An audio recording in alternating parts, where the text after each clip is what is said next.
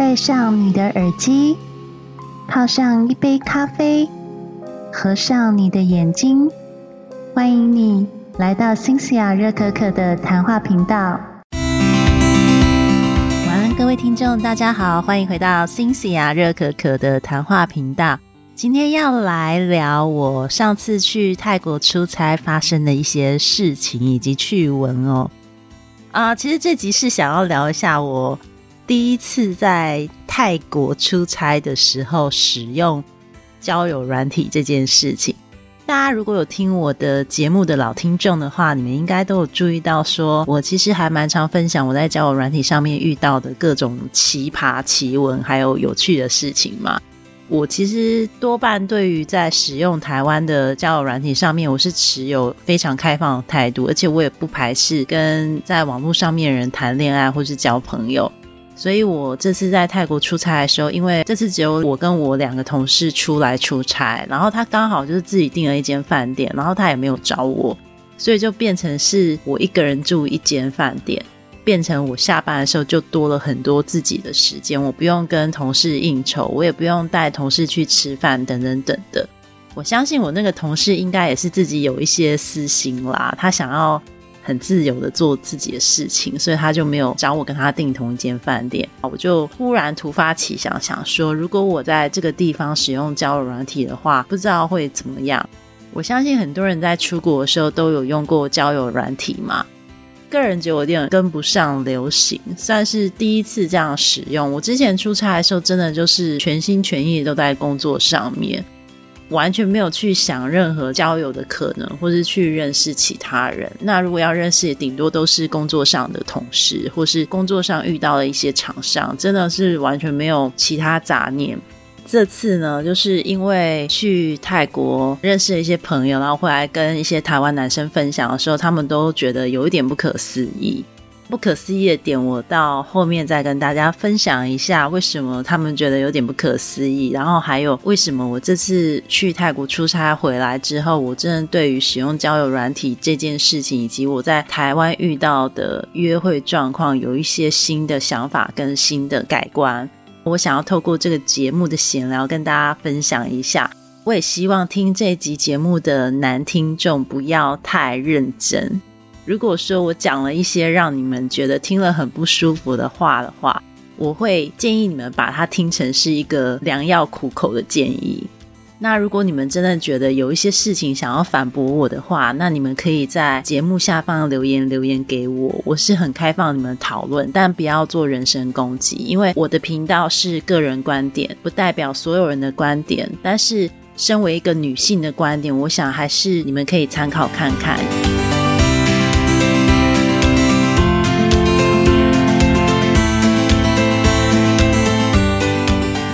好，那我先来讲一下第一个男生呢，他是一个马来西亚人，他叫做 Mars。Mars 呢，他本身呢其实是一个穆斯林教的人。大家如果对于穆斯林有了解的话，穆斯林的男人在一生当中是可以娶四个老婆的。这个人呢会被我约出来，是因为我其实，在泰国这次没有想要去哪，因为我其实泰国之前我自助旅游非常多次。如果大家有兴趣了解我在泰国的一些旅行生活的话，大家可以去看我的新西亚热可可的部落格，里面有很多我在泰国曼谷还有清迈自由旅行的分享，都是我一个人去泰国玩，然后我有一些新的 discover。当然，里面有些资讯是比较落后的，因为我其实，在中间有一段时间，因为 COVID 还有我的工作关系，我没有那么多年假可以出去东南亚玩。基本上我对泰国还蛮了解的，就是我去过很多次了，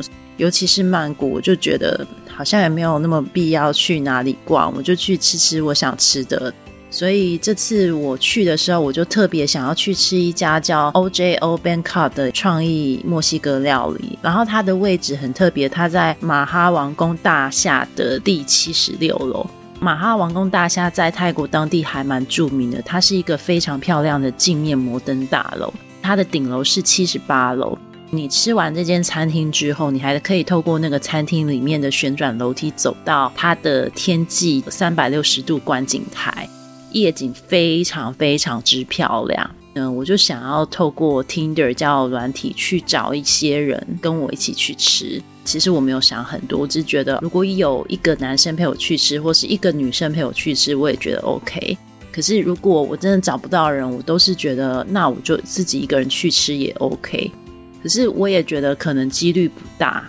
那一餐饭可能一个人就要三四千块左右。我是想说，在泰国难得吃一顿比较昂贵的 fine dining。我其实，在台湾也是会吃 fine dining，但是一年一次。在泰国，尤其消费又那么便宜，有很多好吃的。其实我之前做这个选择的时候也是有犹豫一下，可是因为我实在是被烧到了，被他夜景烧到，还有也是很好奇说他里面那个主厨到底是有多厉害，因为那个主厨其实是有在墨西哥版的 Master Chef 里面出现过，然后他现在就是在泰国这边帮忙做一些墨西哥料理，所以我是真的还蛮期待的。回归话题，就是我认识这个人的时候就先划他。划他之后，我就是很直接、很主动的问他：“我有这个计划，想要在某一天去吃这家餐厅，你有兴趣吗？”对方也是非常爽快就回我说：“这是哪一家餐厅？”我就大概跟他说明一下，他就说：“嗯，他可能没有考虑去吃这家餐厅，因为他其实来泰国是因为要 business trip，他其实都是跟他老板在一起，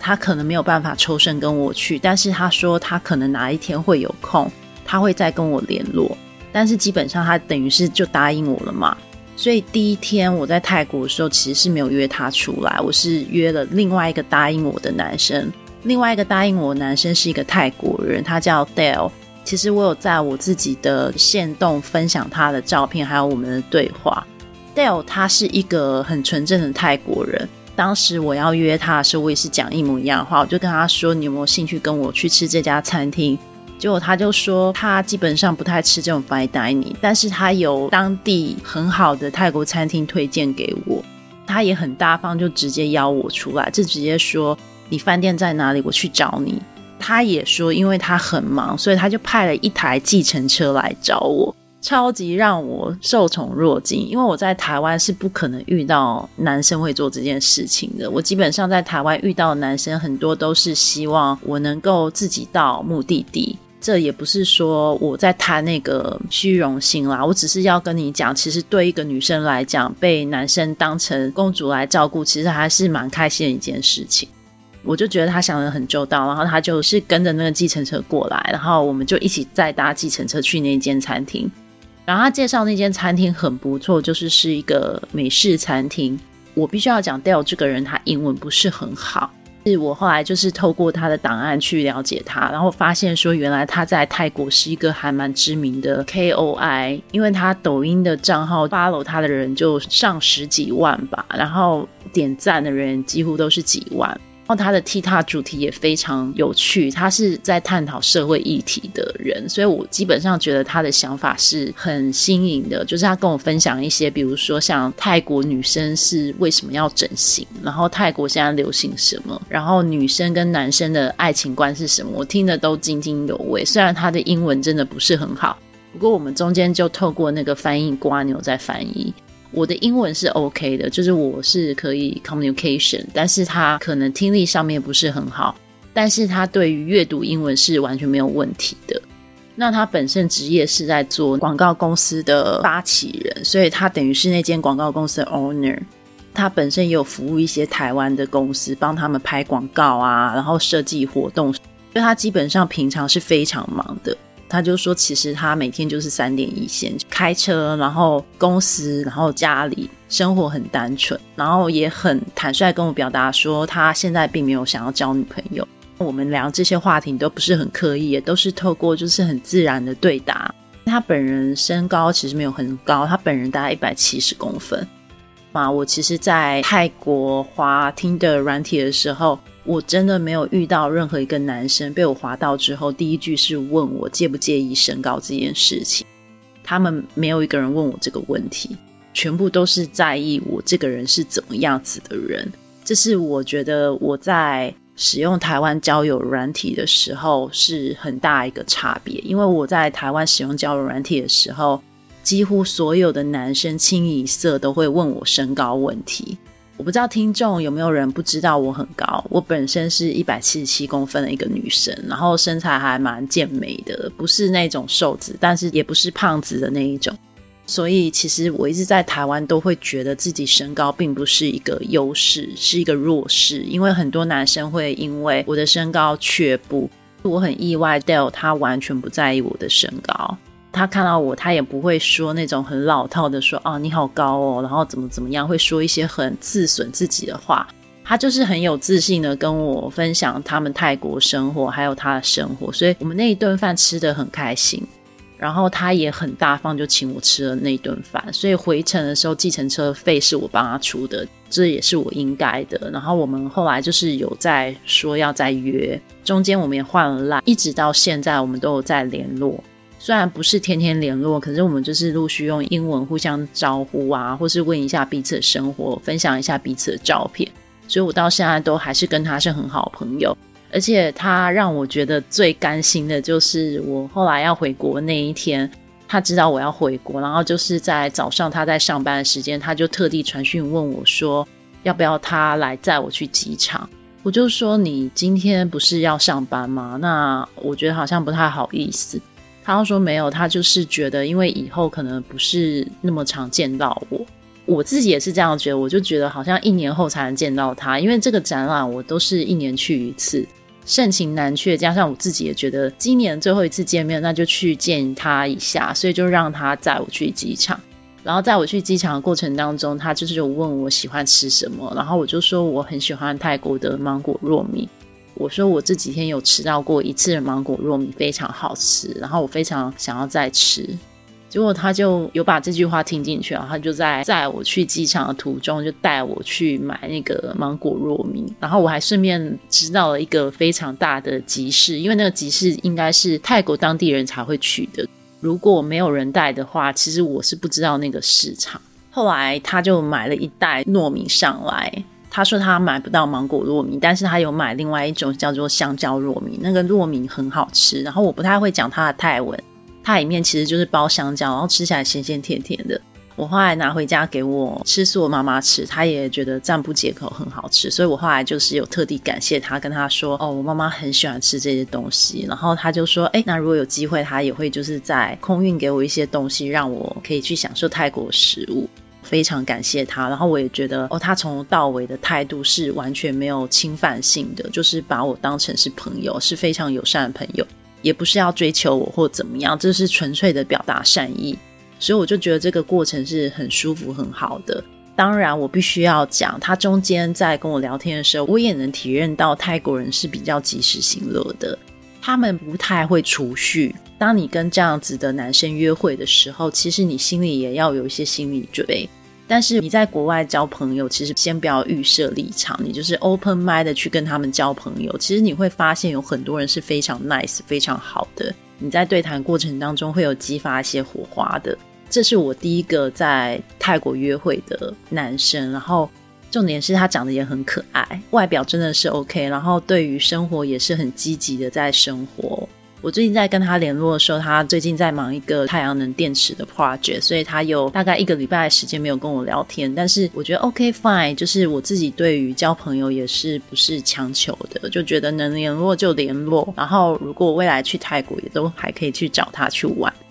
第二个约会对象就是马来西亚人，就是我刚刚提到那个 Mars，他后来就真的自己又主动敲我，就跟我说他哪一天的时间 OK 了。然后他问我想要去哪里，刚好那天我是以为我没有约，所以我就自己一个人跑到乔德夜市去吃那个火山排骨。如果大家知道乔德夜市的话，应该就会知道这家火山排骨非常有名。可是因为我是一个人去，所以我就没有点那个十倍份火山排骨，就点我一人份可以吃的火山排骨。他一知道我去乔德市场，他就说：“哦，这个地方他也还没有去过，所以他来找我。”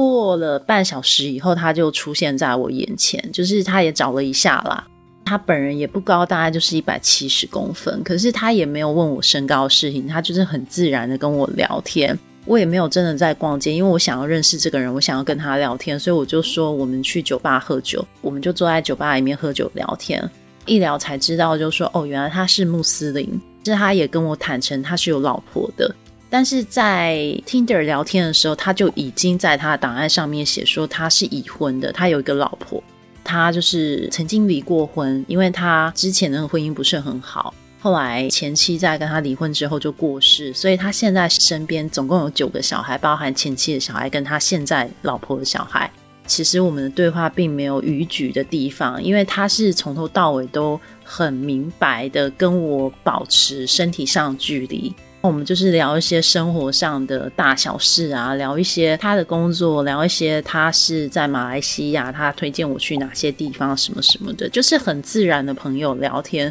所以我个人觉得也没有什么，就是他也不是在搞外遇或者怎样，我单纯就觉得哦，他就是只是想要交朋友，那我就是以朋友之礼对他，大家就是聊天开心这样子。他也是一个非常大方的人，也很努力，就是会跟我聊一下，说他目前对于工作目标在哪里。然后到现在，其实我们也是偶尔会联络，但毕竟我是一个台湾人，我还是会避嫌啊。对于他的联络都是很友善的回应，比如说他会跟我分享他今天又去哪里打高尔夫啊、出差啊什么的。我当然能够理解穆斯林的想法，就是他们的世界里面没有一夫一妻制啦，当然也是可以一夫一妻制，但是他们如果要娶第二个老婆，其实还是需要大老婆同意。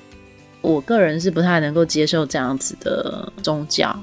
我自己就是对他保持一个比较友善的态度。但是他非常的 nice，我必须要讲，就是聊天过程当中都很爽朗，也没有问问我的职业啊，问我家人啊，问我什么，没有问那些让人家听了很尴尬的话题，都是一些像朋友般聊天自然的内容，所以我对他印象也非常好。只是比较可惜他是有老婆的人，所以我不会有一些其他的想法。可能你们听到现在就会觉得。你一个单身女生，你怎么可以跟一个已婚男生出去呢？我觉得应该很多台湾人会这样想，对不对？我以前也会这样子，但是我自从时常出差，然后时常认识不同的外国人之后，我就发现这件事情其实没有想的那么严重。只要你的行为上面，你的 behavior 是非常清楚明确的话，我认为其实已婚的人本来就有权利去交朋友。那个人他也很自律，他自己也很清楚，他是不碰这些外遇这些东西的，就是只是交朋友。所以我觉得就想的很简单啦，我也没有想太多。我有各自问他们说：“哎，你们使用交友软体不怕遇到诈骗吗？”我有问他们说：“你们怎么会忽然对我这么好？”第一个问题，这两个男生回答都让我觉得很坦然。他们两个就是说，其实遇到就遇到了，那就是当吃亏嘛。那如果真的约到一个地点，那个人放你鸽子，或是那个人不尽你人意，那就是把这顿饭吃完，然后很礼貌的道别。那如果是遇到诈骗的话，比如说 no show up，或是他真的是个诈骗的时候，他们就说就一笑而过，把它划掉就好。没有想的很严重，没有因为担心你可能是个诈骗就不想跟你出来，不会。可是，在台湾，我发现，我觉得我比较挫折的点就是，男生不仅很被动之外，第二个是，即使如果那么主动的女生，男生还是不愿意出来，因为他们会很担心你这么直接的想要约我出来，你是不是有其他的目的，或是你是不是想要吃我那一顿饭？这是让我在台湾使用交友软体觉得很挫折的一点。再来，我的想法是觉得台湾的男生或女生对于交友上面过度谨慎，想太多。其实我今天才在李宁的节目里面讲，李宁跟我今天录的节目，我不知道他会哪一集会播，但是他今天也邀请我讲了这个话题，就在李宁的节目上面讲说，其实我认为啦。你在交友这件事情上面来讲，如果你遇到一个对的人的话，其实它就是一个机会。就像你要选择升官，老板给你一个任务，这是一个机会，你要不要去抓住它？这件事无关乎你是女生或男生。很多女生会 hold back，会觉得就是为什么我要先邀请男生，这样我会不会很掉价？No，我觉得有这种想法的女生，请你们赶快放下这样的想法，因为我的例子就证明了，我的主动并没有换来不尊重，我的主动反而换来这些男生认为我对他们感兴趣，然后他们也会觉得我很 open mind。因为你对男生主动，其实是要有一些技巧的，不是说很鲁莽的邀请人家出来。当然是要先了解一下对方，然后确认对方是有这个意愿跟你出来，你再进行邀约。是我真的觉得女生不要因为你是一个女生，所以你就认为你不需要主动。没有，我觉得女生不管女生男生，你只要是个人，你看到好的机会，你一定要抓住。尤其在这个交友软体市场上面，上面有上千个人在做你的竞争者。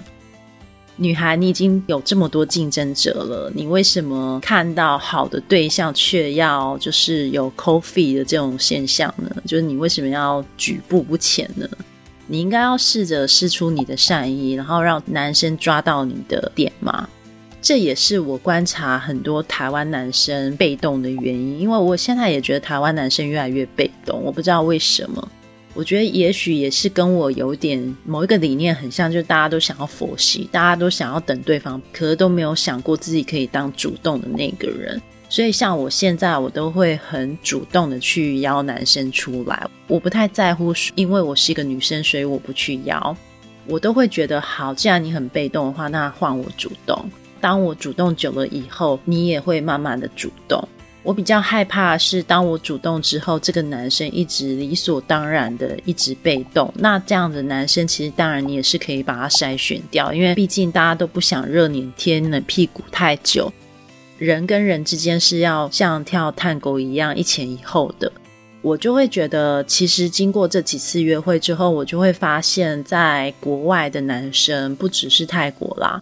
比如说，在欧洲、美国遇到男生，他们真的就觉得使用交友软体，然后当天把人家约出来这件事情，真的是没有什么大不了。可是，在台湾的男生，我是说我面对那些男生，真的就是会比较谨慎，想的很多，然后对于喜欢的人不敢出手。对于太优秀的女生，也会害怕被拒绝，也会自尊心很强，也会一直拿身高当借口，会觉得自己很矮，很高的女生应该看不上眼我。那 c c a 想要在这边告诉你，你必须要爱你自己多一点。就是我想给所有台湾男生一个比较正确的观念，就是。如果你觉得这个女生很好，你为什么不努力一点点？你为什么不给自己一些机会去认识这个女生？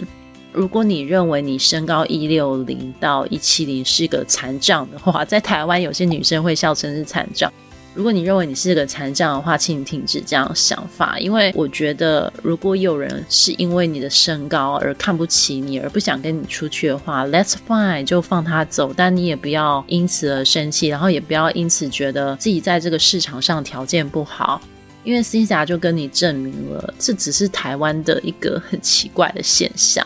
我真的觉得在台湾交友这件事情是非常困难的，就是女生会对男生有身高的刻板印象，然后也会希望男生要有一个很好的职业，也会希望男生要主动。我真的觉得女生你们真的不要想太多，因为这只是交朋友。如果你对于你的朋友有这么多限制的话，我会认真的建议你不要使用交友软体，因为我观察在台湾使用交友软体的男生，大部分都不会是如你所愿。再来，我想要对台湾女生讲的话就是，我觉得你不要认为就是自己应该要被当公主对待。我刚刚虽然说这些男生对我像公主，觉得很荣幸，但我并不觉得这是他们应该，而是。我只是觉得这个过程当中我很 enjoy，我很觉得我被 spoil，我被宠爱，但是我不是一个猫咪 baby。我的意思是，每个女人都想要被宠爱，可是你必须要适度的 hold back，你必须要知道男生有些难处是他们做不到的，或是他们觉得很为难的。那你是不是也应该要适度的释放你的体贴，而不是一直要男生做到要载你，然后做到每一餐都要帮你付钱，然后做到什么事情都要帮你想的好好的？因为如果这个男生过度承受太多压力的话，那你们之间的就不是是对等的，你们的爱情也会变得很病态。所以我真的就是觉得。在交友软体上面，你们要想好你们的目的就是交朋友嘛。那交朋友最需要就是一些沟通。我最害怕就是有些男生他在沟通上面就是非常的被动，可能每天就是问你早安、午安、晚安，你吃过饭了没？你知道这些事情是没有必要在交友当中出现的话，因为这些话是每天都听得到，你为什么要每天讲？你为什么不试着去了解这个女生喜欢什么？同样的这些话，我也想跟女生讲。如果你想要认识一个男生，你想要他注意你。你就应该多了解这个男生的兴趣在哪里。所以，其实我这集是不只针对男生，也针对女生。就是我觉得我自己因为在泰国这两次很好的约会经验，我就会觉得，其实交朋友这件事情没有那么困难，想的简单一点，然后多主动一点，多提出多一点问题，多想一些话题跟对方互动的话，我觉得你们交友就会很顺利。我觉得很好笑是，我回来之后，我就忽然很不想要玩交友软体，因为我就觉得噩梦又回来了。我会觉得落差很大。这并不是我觉得泰国男生比较好，而是我真的觉得，虽然我讲了那么多，我觉得三观很正的事情，可是实际上在交友软体上面，很多男生还是办不到这些事。他们还是会一直持续的用身高的问题，还有自己赚钱多寡问题来轰炸我。然后，甚至在约会的时候，也是会问我一些相亲式的问题。我举例来讲，有几个问题是让我觉得最困扰的问题。我真的觉得男生你们不要再问这样的问题，因为我真的会觉得这样的问题很白痴，而且会显得你很妈宝跟幼稚，还有你不 open mind。第一个就是，就我刚刚一直重复在讲的，我身高才一百六，你介意吗？这个问题真的不要再问，因为这个问题会显示你对于身高非常没自信。第二个就是问说，你在这边跟很多人聊天吗？因为这个问题好像是在暗示女生不能跟很多人聊天，还有就是在暗示你，你认为你只是他的唯一。可是卡玛，你要想想，你跟他还没有见面，你为什么要用男朋友的规范来跟这个女生聊天？所以你已经在预设这个女生好像不止跟你聊天，可是事实上在交友软体上面本来就不止只跟你聊天，你自己也不止只跟这个女生聊天。所以你们要不要想一下，就是不要先预设立场，对方会是你的女朋友。请先把她当成朋友一般的聊天，请先预设她也同时会跟很多男生聊天，而你要对这件事情非常的宽心，你要对这件事情要以开放心态去看，他本来就有权利去多认识一些人，你有权利呀。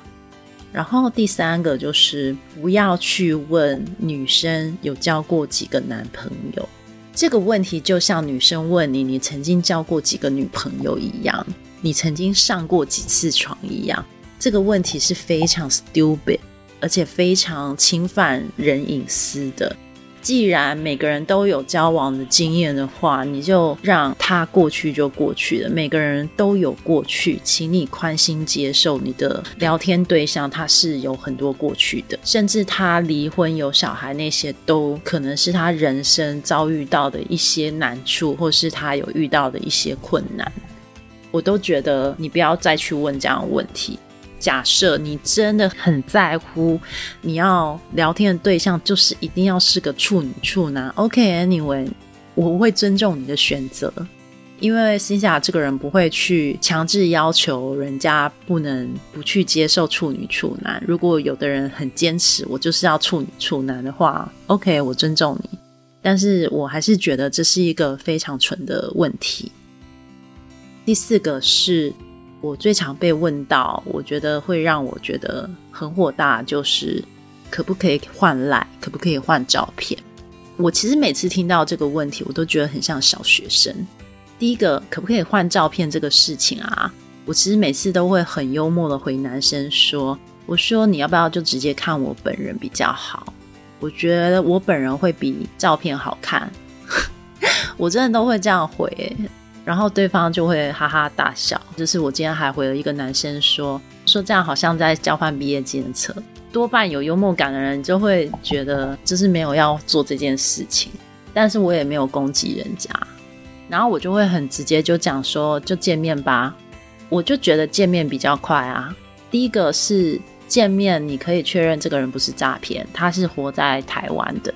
然后第二个是见到面比跟照片还要真实多了。那因为毕竟你是来交朋友，你不是来交网友的，所以你一定要见上一面，我觉得会比较安心。有些人会觉得就是第一次聊就见面好像太急。我刚刚已经讲了。有时候见面聊跟你在网络上聊是完全不一样。你在网络上聊得非常非常非常开心，可是你见到面不是你的菜，你立刻冷掉，那你会不会觉得你那两个月的聊天是浪费时间？所以我个人觉得，你不要去拘泥在你是什么时候跟他见面，或是你要聊过几次才见面，我都觉得那些都是很 bullshit 或是很白痴的一个想法。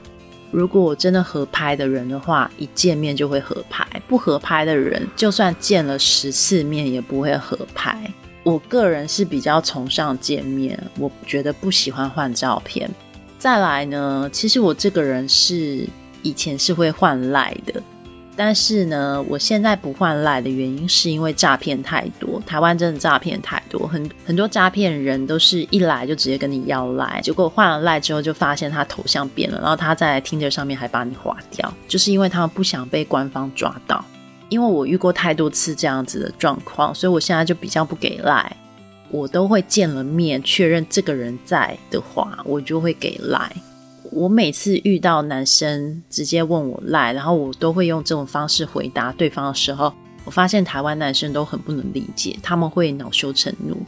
因为要不到你的赖，然后就会觉得你这个女生很难搞。其实不是我难搞，而是你们要理解，就是网络上有这些乱象。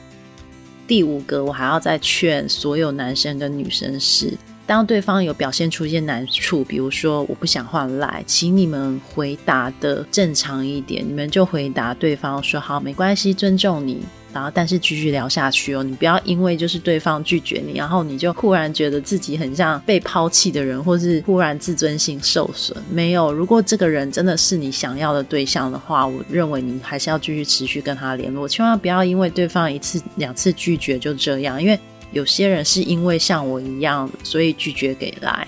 但是不代表我们不想跟你认识。以上这五点是我觉得我在交友上面，我真的很想要劝国内男男女女、旷男怨女想要找到对象的人一些中肯建议。这五个建议我自己放在心里之后，我自己实际执行，我也真的就是变得桃花很多。我现在就是变成我有很多的约会对象。我真的不是花心哦，而是其实我内心也是想一对一忠诚的长久关系。可是我发现，如果你先预设这个立场的话，你找到的人通常都不会是很好的人。所以我后来发现，当我开始就是把所有人都当成朋友，然后我自己也很自在心的，不再觉得人家拒绝我是一件不好的事情，或是一直烦我这件事情是不好的事情。反而觉得能够遇到越来越多好人，当然还是有些很讨厌人，但是我就现在比较宽心了。